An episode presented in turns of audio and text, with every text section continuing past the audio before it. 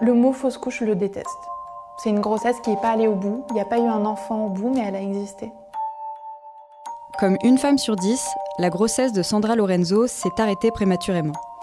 Elle souhaite lever le tabou sur cet événement. Simone Story. Simone Story. Simone Story. Simone Story.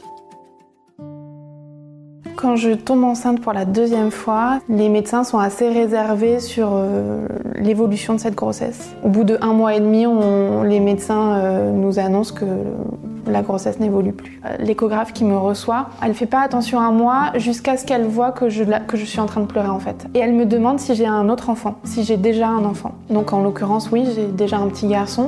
Elle me dit ah bah ça va. Pour, certaines, ça arrive, elles n'ont pas encore d'enfants, c'est pire.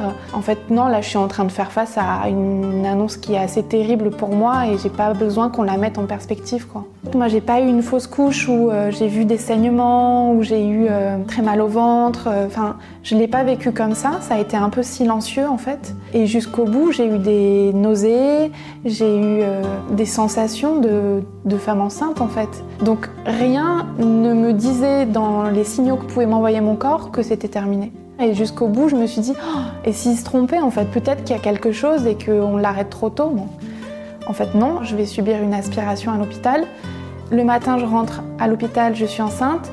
Et le midi, j'en ressors avec l'utérus vide. C'est vrai qu'on on a tendance, à, dans notre société, à conseiller aux femmes, aux couples, euh, d'annoncer la grossesse une fois que le premier trimestre est passé. C'est vrai que pendant ces trois premiers mois, il y a un fort risque de faire une fausse couche, de vivre une fausse couche plutôt même. Mais en fait, en conseillant ça aux femmes et aux couples, qu'est-ce qu'on dit?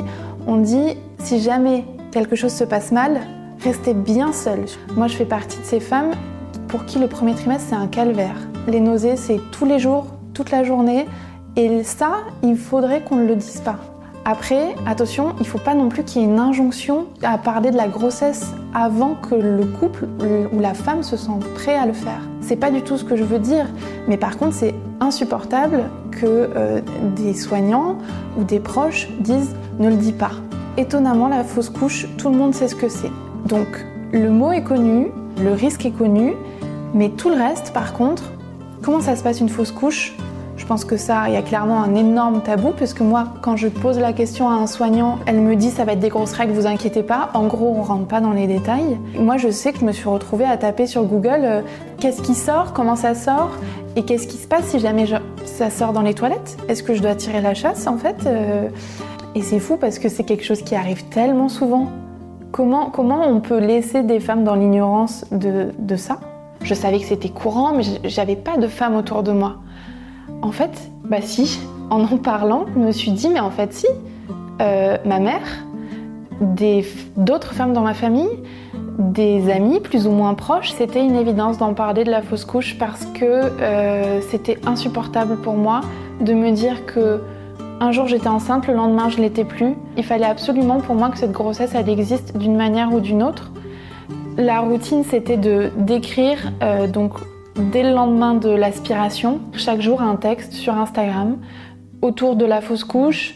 Cette routine, elle a, été hyper importante pour ma santé mentale. Pour les personnes qui, qui sont des proches de celles et ceux qui vivent des fausses couches, tendez la main en fait.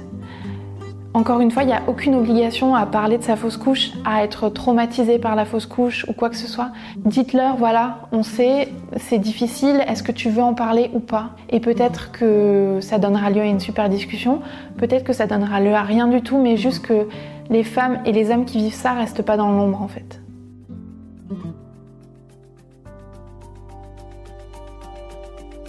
Retrouvez ce podcast tous les mardis et jeudis et abonnez-vous sur votre plateforme d'écoute préférée pour ne manquer aucun des épisodes.